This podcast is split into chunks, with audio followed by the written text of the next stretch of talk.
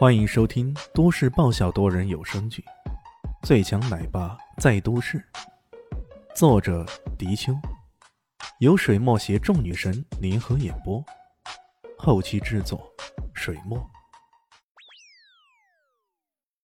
第三百一十五集。啊！枫叶妮在心中暗斗。可一直以来都是你在帮助我啊，我都从来没有帮助过你。嗯，我想想啊，天亮酒业那边刚刚串不好，正好需要人，我跟那边说说，你明天去公司面试就好了。自己产业那么多，安排个把人那再简单不过了。好吧。方艳妮知道他的心思，也不好拒绝。那好，走吧。这边事儿完了，那边的事儿可还没完呢。呵 呵，时少啊，好啊，这回我看你还能往哪里跑？李炫对石凡言可是真的烦够了。这个家伙一次两次对自己的朋友、身边的女人下手，还是屡教不改，不吸取教训。像这次方艳妮即使通知到自己了，如果换了其他的女大学生呢，十有八九就已经被这种人给糟蹋了。对于这种随意改变别人生活、肆意践踏他人尊严的恶人，李轩觉得不给他一个难忘的教训，他是绝不会改的。他送走方艳妮之后，直接返回原来的包厢，但是那里早已人去楼空了。他找到了石城酒店的服务员，酒店经理一问，才知道，原来石少已经开着自己的车，慌不择路的跑了，跑的方向未知。不过这事儿从来都难不倒李轩。他马上通过黑客科技入侵到胜利的监控系统，很快锁定了石凡言的车，目标是石家大院。石家大院有着上百年的历史了，石家在南向市有着上百年的历史。对比起艾家这种才崛起十来二十年的家族，石家算得上是名门望族了。这里是西城区，正是城区繁华地带。然而，在这繁华的商业中心里面，石家大院却耸立其间。石家大院拥有着很大的园林，亭台楼阁，古色古香，占地面积相当的广。某位市领导曾经想将这里重新打造成现代化的商业中心，可碰到石家这种最牛的钉子户，这种设想也只能付之东流了。李炫大摇大摆地来到石家大院门口，冲着那门卫喝道：“帮我叫石凡言出来，他不出来，我就杀进去了。”一个穿的普通的男子。杀气腾腾的来到石家门口，口口声声说要杀进去，这还得了？两个门卫顿时紧张起来，他们抓紧了警棍。你别乱来，乱来的话后果自负。这么说着，还赶紧抓着对讲机，大声喊道：“都没有情况，都没有情况。”李现看到他们连通报都不愿意，冷冷一笑，随即仰天大吼：“石凡言，我知道你在大院里面，我早跟你说过。”你逃得了和尚，逃不了庙。如果你再不出来，小心我把你们家大院给拆了，到时候你后悔也来不及了。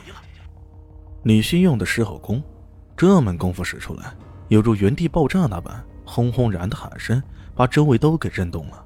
那些鸣笛声呐，商场的音乐声等等，在他的发声面前都是浮云。他刻意把石家大院作为发声的目标，因此整个大院。几乎都在他的声音笼罩之内，他相信，哪怕石凡躲在密室里，也很大有可能听得见。果然，在大宅深处正闭目养神的石家老爷子被这声音给震动了，他猛地睁开双眼。外面到底发生什么事儿了？石家大孙子石凡矿快步走了过来，一鞠躬道：“爷爷，我听到门卫说东门有情况，好像说是来找老三的。”老三呢？老爷子有些不满呢。这个小孙子总是不务正业，给家里带来过很多麻烦。这一次又是什么麻烦上门了呢？石凡矿一听啊，心里乐了。呵呵，这个小子总是仗着奶奶的宠爱，骄横跋扈的。这回我看你还能怎么办？让人去找了一会儿，石凡言才灰头土脸的跑过来，耸拉着头：“爷爷爷。”石老爷子怒了：“这到底怎么回事？你又惹到什么麻烦了？”“呃呃，那个，我中午跟一个面试的女生吃饭，结果那个李炫就找上门来了，非说那女的是他的女朋友，不准我接触她。话没谈拢，他就要打我，我就跑了。可这个人胆大包天呐，就找上门来了。对于石凡言来说，那当然是避重就轻的，他可不想将责任揽在身上。总之，一切都是李轩那小子的错。嗯，真的那么简单吗？石凡矿当然不会相信呢。以自己这三弟的德行，十有八九是想对那女的下手，结果被人发现了。呃，呃，就是这么简单。